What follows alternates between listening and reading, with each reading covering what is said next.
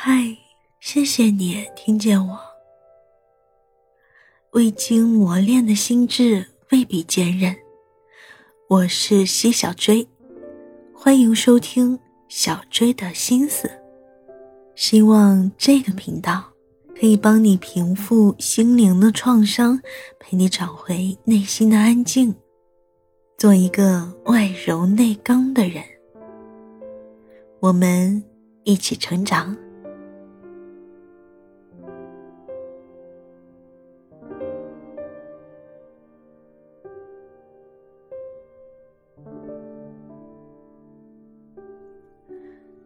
你是否会因为一次失败而怀疑自己的能力呢？又或者，你遇到了困难，会把它看作是提升自己的机会，不断的努力进步？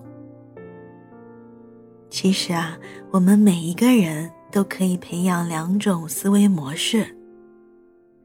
一种思维模式是把问题当做学习的契机，另外一种思维模式。则是害怕失败，回避问题，而那些回避问题的人，则被称为具有固定型思维模式；而那些勇于直面问题的人，则是具有成长型思维模式。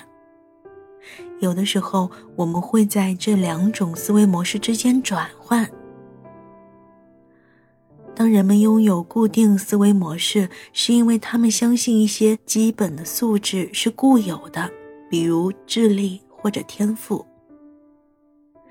他们觉得这些素质是取得成功的原因，所以他们常常喜欢记录过去的成就。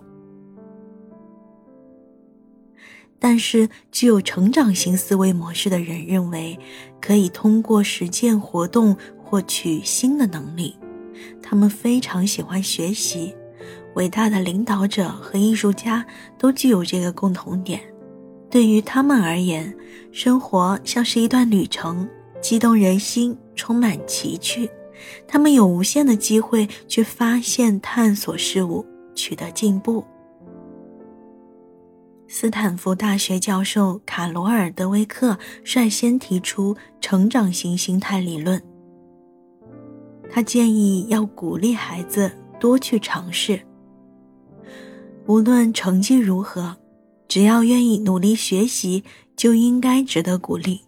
在他们感兴趣的领域培养技能，就会让他们明白该如何学习，同时也会对课堂学习起到促进的作用。以两位小朋友为例，他们有着不同的思维模式。J 认为一个人要么行，要么不行，但是 N 觉得，只要他想学习，他就能学会任何东西。在体育课上跳马的时候，J 回避了这项挑战，他害怕自己显得愚蠢，害怕被别人嘲笑。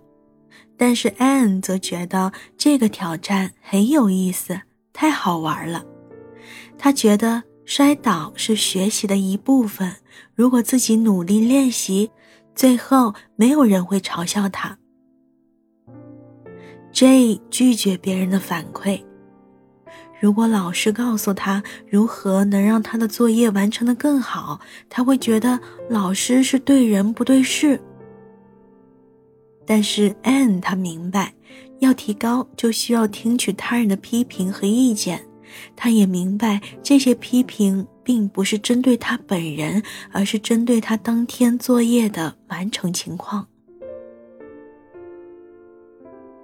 而 J 总喜欢走捷径，比如他喜欢乘坐自动扶梯，而不喜欢走楼梯。